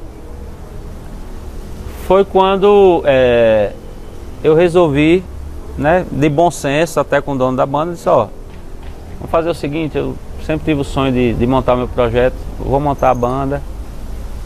Você pode chamar quem você quiser, aí foi que ele chamou o Denis, O Denis que é meu né? amigo, mandar um abraço pro Denis Nogueira. Então assim, um grande artista. Verdade. E fazia a linha, né? Faz a linha que a banda sempre seguiu, que é o forró romântico, canta agudo, assim como o dial. E eu deu super bem. Outra coisa que pouca gente sabe, mas assim, na época eu indiquei o Jobs também. Que massa. Não diretamente, né? Eu, eu indiquei, Só tipo assim, esse é, ó, porque aqui, você, esse cantor ali. por que você não chama fulano? Ele tem uma comunicação boa, canta muito bem, mandar um beijo pro Jobs Mascarenhas. Então assim, e a banda teve uma fase maravilhosa, né? Denis, Sim, Jobs, sim. Porque foi- o- o- os empresários sempre procuram algo novo, né? Um algo novo que desperte a atenção do público. O povo também estava precisando dessa coisa nova também, né? Não eh, querendo menosprezar quem estava na banda, mas o pessoal estava vendo que a banda estava assim sempre na mesmice. E o empresário também tem uma parcela de culpa, né? Não é só descontar no cantor que estava lá dando gás, sendo que ele não estava produzindo também. Então eu foi muito bom para ambos. Uhum. Foi, foi bom pro Calcinha, né? Essa, essa repaginada, como você falou. Uhum. E foi bom para mim, foi uma época de muito aprendizado Forró dos Balas. Montar uma banda assim do zero. Hoje eu tenho outra visão do mundo artístico que eu tinha antes do Forró dos Balas. Então, como eu disse, tudo que você passa na vida é aprendizado. Uhum. Mas montar uma banda, uma banda do zero foi difícil. Foi difícil e eu digo a você de certeza, é, se eu tivesse a experiência que eu tenho hoje, o Forró dos Balas estaria até aí. Por quê? Acredito. Uma coisa que eu aprendi, uma banda nova, ela tem um prazo. Uhum, É o que eu costumo dizer, você tem um ano para provar para que você veio. uhum. Se você não provar isso em um ano, dificilmente você vai conseguir se destacar. Acredito. Por quê? Porque o mundo está muito co- concorrido e agora com a internet mais ainda. Você está entendendo? Então, assim, o muitas Forró dos Balas, também, né? Forró dos Balas, para quem não sabe, a gente teve oportunidades maravilhosas Acredito. e a gente não soube agarrar. Uma delas, existia uma paquera, né? Da gente na época entrar na empresa do Wesley. Na Luan, né? Antigo. Não, era, era o Wesley já tinha um projeto Ah, já tinha na o época. projeto dele, né? Lembra que ele tinha um forró da curtição? Sim, lembro, lembro. Então, ele já tinha um projeto fora Luan, que era o forró da curtição, aí ele tava pegando alguns artistas. E quem gravou as minhas baterias no Forró dos Balas, mandar um beijo pra ele, foi o Pé de Ferro gravou acho que umas Pé duas de ferro! e, Abraço, querido. e o, o, o Rod Bala, Sim, o sim. Rod Bala que gravou. Olha aí, rapaz, a, a Então responsabilidade assim, da época. o Rod Bala que foi o incentivador, disse, Wesley, por que você não pega os meninos? Não, o CD vai tá bom, vai estourar. Uhum. Então o o Rod me ajudou E muito. você chegou a gravar também com o Wesley Safadão no primeiro E, e a CD. gente chegou a gravar, o Rod que, que fez a pontes. Wesley, ó, tô gravando os meninos aqui que era do Calcinha. Vem pra cá fazer uma participação. E o Wesley, mandar um abraço pro Wesley Safadão, um grande ícone. Uhum. Aceitou e foi lá, gravou com a gente. Foi muito mágico, foi muito importante pra gente. Acredito. E o Rod deu essa ponte, né? Ele disse, ó, por que você não pega os meninos? Então rolou aquela paquera.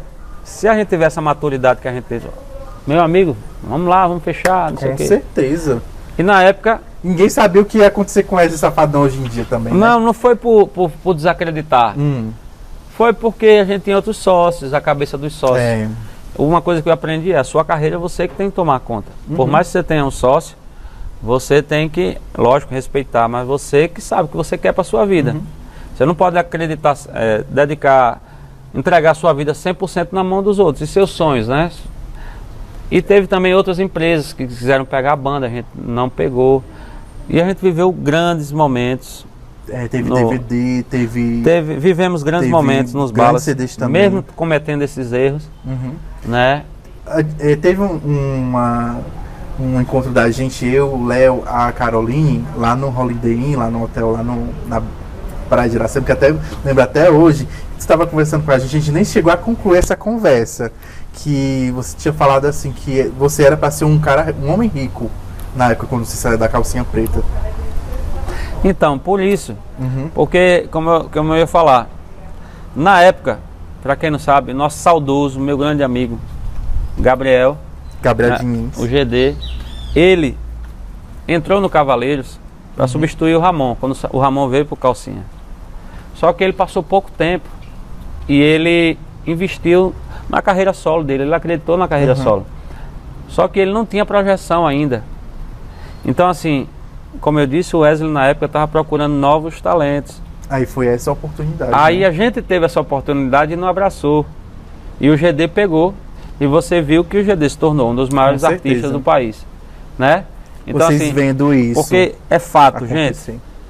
Muita gente, eu já me fiz essa pergunta, muita gente se faz essa pergunta. Bicho, eu canto pra caramba. Às vezes até se compara, eu vejo fulano que não faz, que não tem o mesmo talento que eu tenho e, e tá aí estourado. Por que é que eu não consigo? Porque não é, gente, não é só o talento. Se você não tiver uma grande empresa, não tiver um trabalho por trás, é muito difícil você se destacar, Verdade. entendeu? Então, assim, aí onde entra. Se você tem uma empresa trabalhando por você, com, junto, aliado ao seu talento, aí a coisa flui. Com certeza, viu? É, Forró dos Balas teve uma grande, uma grande trajetória, teve muitos fãs também acompanhando esse tempo, né? Mas em 2000, em 2015, 15. né, que chegou ao fim a banda, né? Não, 2015 foi quando eu voltei pro Calcinha. Ah, mas, com- mas porque a banda mesmo, você saiu da banda, eh, desistiu de continuar com os Balas mesmo. Então, é, o nosso sócio, Uhum. a gente tinha um sócio majoritário nos balas, que ele era um investidor. Uhum. E ele chegou pra gente e falou, ó, é, as coisas estão difíceis. A gente tinha passado por forró romântico, né? Forró dos Balas começou mais alegre, Uhum. né? Mais vaneirão, era mes- mesclado, né? Forró, Uhum. Vaneirão e romântico. E teve uma hora que a gente decidiu ir só pro romântico. E aí a coisa começou a desandar. O que tava mais forte era o vaneirão. É, aí o, aí o empresário disse, ó, é, pra mim tá ficando complicado, a gente já tá três anos e meio com o projeto e, e eu não tô conseguindo mais, eu não tenho tempo e não tô conseguindo investir. Uhum. Aí chegou, ofereceu a parte dele pra mim e pra Ramon, pra gente ficar só eu e Ramon como sócio. E era mais pesado, né, pra vocês? Aí o custo era muito alto, Acredito. né? Porque a gente tinha folha de funcionário, ônibus pra pagar, N coisas. Foi aí que é, a gente fez uma reunião e ele disse, ó, já que você. Eu disse, eu não tenho interesse em comprar e nem tenho condições financeiras. Ele disse, então eu vou oferecer a banda a alguém. Entendi. Aí foi quando eu e Ramon conversamos, disse, ó, já que ele não tem como con- continuar com a banda, é, então vamos fazer o seguinte, se aparecer alguma coisa pra você, você vai, se aparecer pra mim, eu vou também. Entendi. E foi aí que surgiu o convite pra calcinha. de voltar pro Calcinha. Nessa segunda volta foi através do Júlio Viana, né? Foi o Júnior Viana, mas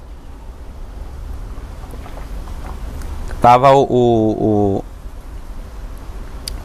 tava o, o Adriano, né, que é o Da Agitos, né? não, o Adriano Ah. Cio, né, Adriano Aqui no- Cio, no- sim, no Calcinha. Sim, sim, que é um grande cantor, né? Sou muito fã do trabalho certeza. dele, uma voz linda. E por ele ser do sertanejo, tiveram assim, como eu disse, né, os fãs do Calcinha, eles são, São, são bem assim. ferrenhos, né? Eles ferrenhos. cobram bastante. São, são E- um público que sabe, como posso dizer a palavra certa? É, são bem. Tá na ponta da língua. Críticos, né? Exigentes. Exigentes, isso mesmo, exigentes. E não por falta de competência, como eu disse, é um grande isso cantor. mesmo. Mas aqui criou-se uma linha. Ou você faz a linha que, ele, que a banda quer, ou então meio que você não se adapta. Isso mesmo. Foi o que aconteceu Né? com ele. E, só que ele, eu mesmo, como cantor, digo, ele é um Canta exímio muito, cantor. Canta muito. Canta muito, muita técnica vocal, um grande músico também. E foi quando é, eu voltei pro Calcinha a convite das meninas. Né? Então da devo Silvana muito. da Paulinha, né? Quero aqui mais uma vez mandar um beijo para Paulinha Abelha, para Silvânia Aquino, que foram os responsáveis de eu voltar para Calcinha. Me Que ligaram massa, e disse, viu? ó, a gente quer você aqui na banda, né, pra gente formar aquele que na época é, o Marlon tinha gravado a música da novela e à tarde ia passar no Você Não Vale Nada. Unir o útil agradável, né? Aí a ideia do Júlio Viana, né, junto com as meninas, era aquela formação de ouro de Você Não Vale Voltar a se Nada, apresentar com a mesma com a mesma música. formação. Perfeito, perfeito. E duas novelas, né? Uma tarde e uma noite, todo mundo. Agora vai ser o ano da calcinha de novo. Com então vamos certeza. montar aquela formação. E foi aí que eu aceitei voltar pra banda. E você acha que foi assertivo essa, essa estratégia do? E, cara, assim, foi uma, uma aposta. Foi ousado. Foi uma aposta. E assim, eu creio que sim. Foi uma frente, é como como a volta dos meninos, né? Da Paulinha, da Sim, Silvânia e sim. do Daniel. Sim, Foi a frente que estourou a banda. sim, Então claro. qual foi a ideia deles? Trazer os quatro que viveram aquele, viveram aquele momento de você não vale nada. Uhum. Né? Então assim, eu acho que a aposta foi válida. Estou muito feliz de ter voltado para a banda. É né? uma banda que eu, que eu amo, né? sempre fui fã e agora eu tenho essa oportunidade de estar cantando, dividindo palco com esses caras Verdade, viu? Que é eu sempre- que eu sempre admirei, né? que eu fui muito show em Maceió. Mas, tipo, a banda teve seus altos e baixos. E nesses baixos foi com a saída da Silvan e da Paulinha em 2016 para montar o Gigante do Brasil. E ficou só você, o Marlos e a Ana Jara. Nesse período, tava, tava dando para segurar, né? Era? Só vocês três? Ou começou já o baque de, de cara? Começou o baque de cara. Muito pesado, pesado. Acredito. Porque é o seguinte, é a grande referência do Calcinha Aham. sempre foi é, Daniel e as duas meninas. Sim, sim. Então, com a saída do Dial, Mas o Rodiel As saiu há men- muito tempo. então, mas a, marca dele ficou, sim, né? sim. Então, assim, com a saída do Dial, as meninas eram a marca Calcinha Preta. Com certeza. Paulinha e Silvânia. Isso aí não, não diminui os outros em nada e nem me diminui. É só ser realista. Né? Então, assim, ela- elas carregavam a marca nas costas. Então, com a saída delas e se unindo ao Dial, que estava, como você falou, há muitos anos sem cantar, montaram uma- a banda muito- saudosista, a banda né? dos sonhos, do- dos, dos, sonhos, fãs. dos fãs. Por isso que o Gigantes deu muito certo.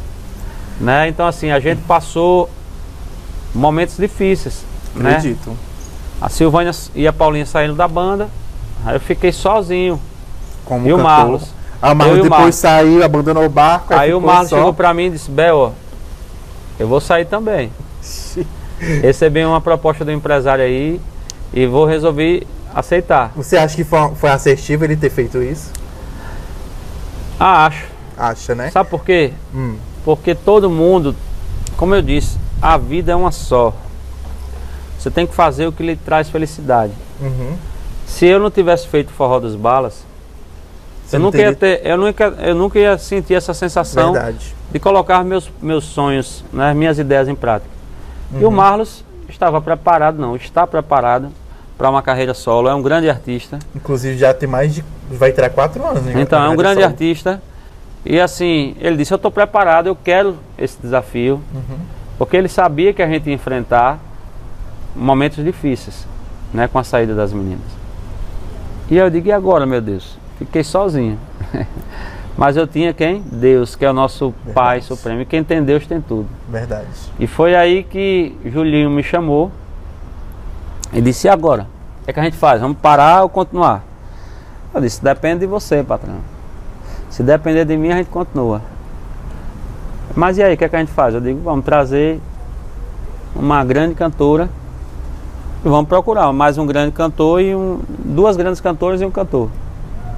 Pra formar um quarteto. É. Aí depois Aí foi aí que a primeira primeiro nome, foi a né? Gouveia. que é uma grande cantora, Sim, com uma grande certeza. amiga. Aninha, te amo. E deu conta demais do Com recado. certeza, o pessoal viu que a banda tava ali dando gás, continuando com você, a Ana e também a Michelle, né? Aí, aí, foi aí, né? A gente trouxe a Ana. E tava muito bacana. Ficou aí no tempo eu, Marlos e a Ana. Uhum. Aí com a saída do Marlos, e agora? Vamos trazer quem? Júlio me chamou e disse, vamos trazer quem? Aí os fãs ficaram cutucando, ó, traz essa gente- cantora, traz essa cantora. Aí eu digo, a gente tem que fortalecer a marca. Isso. Então a gente precisa de pessoas que têm história com a banda. Isso. E a Michelle tem um fã-clube imenso, além de ser uma grande cantora. Michelle Menezes, um beijo, meu amor, te amo. Então, assim, é uma grande cantora, tem história com calcinha, tem história com as mulheres. Então não tem um nome melhor. E Verdade. foi aí que ficamos nós três. E ficamos buscando um, um quarto cantor, né? Masculino. Mas foram quando vieram os problemas financeiros. E aí seria mais um salário. E resolvemos manter os três. Os shows redu- reduziram muito, Demais. Drasticamente. acredito. Porque, Tantos locais também, né? porque, Mudaram também, né? porque é a questão da identidade da banda, né? Verdade. E uma coisa como o Daniel, o Daniel saiu para ser gospel. Uhum. Outra coisa é o Daniel estar nativa em outro projeto. Então assim, quem curte o trabalho do Daniel vai dar preferência a ouvir as músicas. E eles cantavam as músicas do Calcinha, né? Que eram as músicas deles que eles gravaram. E a coisa tava tão assim difícil pra banda que nas entrevistas a, a Ana, a Michelle falava que vocês ficaram até sem receber também, né? Ficamos alguns meses sem receber. Que barra você trabalhar e não ter como receber, né? Mas é como Mas eu vocês sou, foram na, na, na garra mesmo, eu né? sou uma pessoa que eu sou movida a desafios. Uhum. né? Porque quando você teme a Deus e entrega a sua vida na mão do Senhor, você não Uhum. teme a nada. Verdade. Então eu disse assim, eu vou dar o meu melhor. Por ser fã da banda e porque a banda não merece com uma história tão bonita É. parar. E para pra- minha tá- estava pra acabar mesmo, né? e para minha felicidade ver a banda hoje no auge novamente, né, com essa Foi formação. um, um impulsionamento muito grande. Você não sabe qual a voltou. sensação de dever cumprido, né? Uhum. Mas vocês manteram muito bem a banda de 2016 para 2018, né? 2018. Que o Daniel Dial voltou que você sentiu a diferença também com Ah, a com volta do certeza. homem, né? Quando o Diel voltou, o negócio já começou a melhorar. E quando as meninas voltaram, pronto, aí o Pronto. boom. Teve aquela estreia de vocês lá no, no, no Salvador, né? Que Com as foi um- meninas, a estreia das meninas foi em Salvador. a no- gente estava lá, menino. A gente não conseguia nem andar direito naquele o shopping, o shopping travou. Lotado. Os vídeos assim é- são assim. O que show parece que Não ia é isso? derrubar muita gente, cara. Qual, Mas- Pra você ver aquilo ali acontecer de novo. É muito, é muito lindo, né? Porque Uhum. você vê que a história da banda, ela é muito sólida. É. E a imagem dos artistas também. Então a volta deles três Uhum, deu um boom muito grande na com banda. certeza. E a banda tá e tenho certeza que vai melhorar a partir de agora, Com certeza, viu? onde Muita- ela merece. Muita coisa aconteceu nesse período, né? Teve o DVD 25 anos, que a gente, que a, que a gente estava também lá presente, eu, o Ser Abelha. E vocês foram assim, correram contra o tempo, né, para gravar esse DVD, porque foi um mês que foi anunciado e gravado no dia 5 de fevereiro, né? 5 de fevereiro? Foi. 5 de fevereiro que, que movimentou muito a internet. E para você as expectativas foram a mil, né? Demais, demais, como eu disse. É a mesma coisa você tem um sonho, você tem hoje Uhum. né, o seu, seu canal. Você sabe que você já passou para ele chegar Uh, aqui. Demais. né?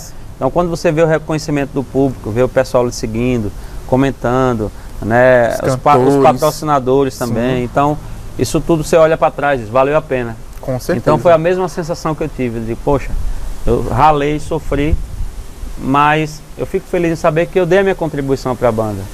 Né? Eu fico feliz em saber que por menor que seja a minha contribuição, ela vai ficar escrita na história da banda. Menor nada, foi grandiosa. Então E fico por- feliz. Por falar nisso, é, a gente estava falando do DVD 25 anos, né?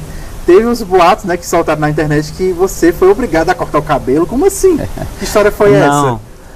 Na realidade, é, desde 2000, desde que as meninas saíram da banda, essa? Aham. que os empresários falavam, Bel, por que você não corta o cabelo, cara? Safadão cortou, esse negócio de cabelo grande já era. E eu dizia, gente, hoje a banda está muito fragilizada, né? Inclusive a Ana me dava muito apoio, o Vitor Romão, mandar um beijo pro Vitor, que era o nosso produtor. O pessoal na banda me chamava de Painho, né? Dizia, aí Vitor Romão dizia, Painho, você devia cortar o cabelo, esse negócio de cabelão já era. Aí eu, Fala o trabalho, né? Que tipo, pra deixar aquele cabelo liso, Aí, né? aí eu, eu dizia sempre, né? Eu dizia, olha, não é o momento. Tudo na vida, É para verdade. tudo que você vai fazer, tem um momento. Então não adianta você querer é, passar o carro diante dos bois. Tudo tem um momento. Eu disse, é, agora não é hora de cortar o cabelo. Por quê? As meninas saíram, Marlon saiu. Eu meio que me tornei uma referência, aquele cara do cabelão Sim, a lembrança. entendeu? De uma frente é, grandiosa que o Calcinha já chegou a ter, Isso mesmo. né? Então o cabelo grande era uma referência. Então se eu cortasse o cabelo, a galera dizia, não, aí uma banda nova, aí na Calcinha Preta não é, é fake, Isso mesmo. né? Então assim, eu disse, não é a hora. Então foi uma decisão minha. Por incrível que pareça, as pessoas pediam tanto que chegaram um momento que não pediram mais. Cansado. Quando foi no DVD 25 anos, Foi um, um assim, eita! eu disse, Teve até meme. Eu cheguei para Dia Assis, mandar um abraço para Dia Assis, é o nosso empresário. Cheguei para Sérgio Andrade, né? É o dono da banda. E disse: Eu vou cortar o cabelo. Todo mundo parou assim. Não foi o empresário nenhum que pediu. Eles já tinham pedido antes, mas eles. Mas é aquela coisa, tu Mas pede, pede, é, pede é aquela, aquela ideia que a gente passa para o cantor. Hoje o dia eu estou dando um apoio pro David Castro, que é ex-conde do forró. Ele me pede muita dica para poder movimentar as redes sociais. É como se fosse um, um empresário dando a dica pro seu cantor para melhorar a imagem. E, E- é o que acontece, gente, Então, direto. então eles, eles ficaram surpresos, porque foi uma decisão minha. Uhum. Eles pediram realmente há muito tempo, mas a mesma coisa, mesmo ei, faz isso aí pra mim, ei, faz isso aí. Uhum. Aí eu não faço, não vai ter. Aí você vai dizer, ah, não vou pedir mais a Bel não, que Bel não faz. Né, Aí então, chega de uma hora. eu decidi faz. cortar, porque eu vi que era o momento. A banda tava gravando DVD de 25 anos, tava com a formação, né, é, que tem uma marca muito forte, Uhum. que é a Paulinha, Silvânia e o Daniel. Eu disse, pronto, a banda não precisa mais do meu cabelo. Né? Verdade. Então chegou a hora de eu me repaginar. e você roubou chegou- a cena, viu? Chegou a hora de eu digo, não, eu vou, vou repaginar. Escondi, usei a touca. A gente lembra dos ensaios. Só liberei mesmo. No dia No dia. mesmo, teve até meme da o Bel, o Bel cortou o cabelo, não sei se tu viu. Então e viralizou, né? eu. A partir de aí pronto. Aí depois, a primeira live, eu digo, eu vou começar a deixar a barba crescer. Foi, foi, dica Aí- também do pessoal, né? Deixa a barba Foi. crescer. Aí eu disse, vou deixar a barba crescer. Sempre para trazer novidade. Agora, Uhum. fiz uma enquete na- nas minhas redes sociais. Aderi, degradei, raspei mesmo, Eu, geral. eu tinha falado pra ti lá no show de barroquinha que ficava mais no estilo. E o cabelo assim, reto, ele tá um pouco ultrapassado, mas o degradê ele tá mais atual. Muitos cantores estão utilizando. E ficou muito top, né, gente? e- Muito melhor. E é isso aí, a gente, eu agora estou ousando e arriscando. Mas bora lá. A última pergunta que eu tenho pra te fazer aqui, como é que você vê o momento atual do forró romântico? Eu vejo o seguinte, é o que eu sempre falo até aqui pro Calcinha Preta. A música romântica ela não vai morrer nunca, Uhum. entendeu? Só que tudo na vida sofre evoluções. O-. O, o mundo é assim, isso é normal. Isso. Né? Você vê o samba reggae antigamente, Uhum. na época da banda Reflex, né? até mesmo a Ivete quando começou, era uma coisa. Hoje a batida é outra. É verdade. Eu acho que o grande problema do, do forró romântico não é o forró romântico, e sim as mixagens, as batidas. Os jovens hoje gostam de músicas, é, Fáceis. Não é nem a questão da letra, é a batida mesmo. Tem Isso, música, um a- som novo, né, que o público o procura. som novo. Eu acho que o forró romântico ele tem que se reinventar com relação, não, deixar bem claro, não que o forró romântico tem que, tem que aderir a outras coisas, Uhum. mas é, Incrementar. tem que incrementar algo, não viver com aquela mesma batida dos anos 90, Uhum. dos Até anos porque 80.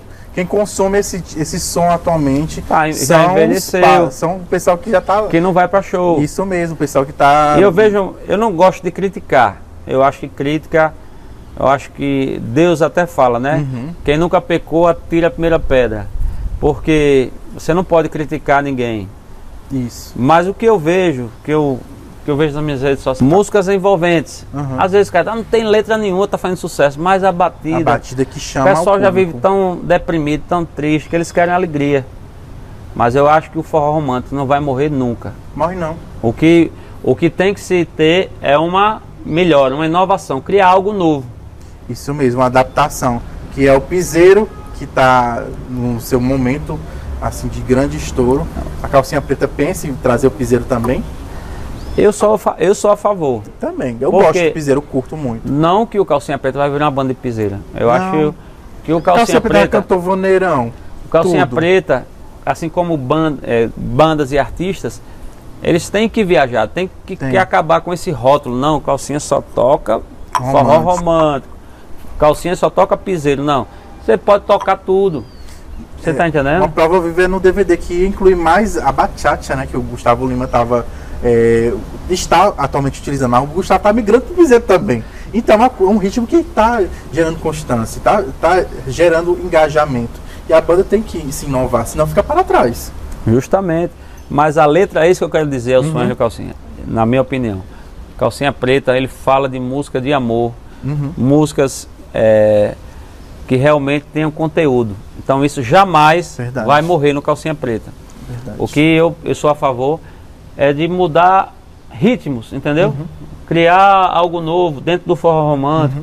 Eu acho que a primeira banda que fizer isso, ela vai se destacar se, e, de- o forró, se destaca, se e o destaca. forró romântico vai voltar Até a por- ser o, o- o ator principal, digamos assim, da novela da vida. Até porque tem muita música romântica no piseiro também, que, que eu, inclusive, curto demais. Se você vê a maioria das músicas Isso de mesmo, Zé Vaqueiro, o Natanzinho, Natanzinho. é tudo forró Eu quero romântico. essas participações com a calcinha, viu? Aí imagine você, né, um cantor que ele é especialista em romântico, cantando com ritmo bacana, novo, Sim, sim. né, mais atual. É muito bom, é muito bom. Eu, creio isso. Fica a eu- dica aí pra vocês.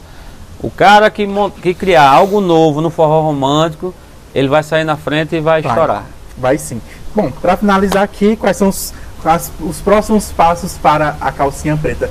Fiquei sabendo que vai ter uns projetos aí. Será que vai ter DVD pra gente? Será que vai ter live? O que é que tem? Você pode adiantar pra gente, Bel? Então, estamos é, conversando muito.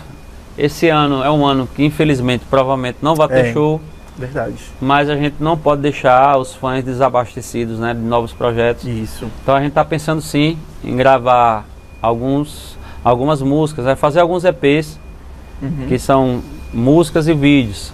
Então Verdade. podem aguardar aí novidades. E live com certeza já estamos estudando. Não posso garantir de, de 100%, mas estamos pensando em fazer a nossa live de São João. E é isso aí. Esse foi Bel Oliver, aqui no podcast CP22. Um cara excepcional, maravilhoso. 10 anos aqui não são 10 é, não são 10 dias de é, o cara que eu conheço aqui desde que eu era adolescente, gente. O cara que tá novinho ainda, mantendo aqui a humildade. Eu quero só agradecer mais uma vez por ter aceito esse papo aqui maravilhoso e quero pedir a vocês que, ó, vão lá seguir as redes sociais do Bel, que vai aparecer Por bem favor. aqui para ele já gerar o engajamento dele lá. Brevemente a gente vai fazer outro podcast já falando mais do- da vida pessoal, se ele permitir, falando sobre as parcerias, porque esse homem aqui é o homem do arroba, viu? Obrigado, Carlinhos. Mas obrigado, obrigado, a todos viu? vocês. Que honra poder estar contando um pouquinho da minha história. Em breve estaremos de volta, tá? Ó, muita saúde, muita paz, que Deus abençoe a todos. E é isso aí, gente. Ó, se inscrevam no canal, ative as notificações e me segue lá no Instagram, arroba carloscp22. Também estou no TikTok e também no Face, carloscp22. Esse podcast vai estar completinho lá nas plataformas digitais, no Deezer e no Spotify. Até breve mais novidades e tchau, gente!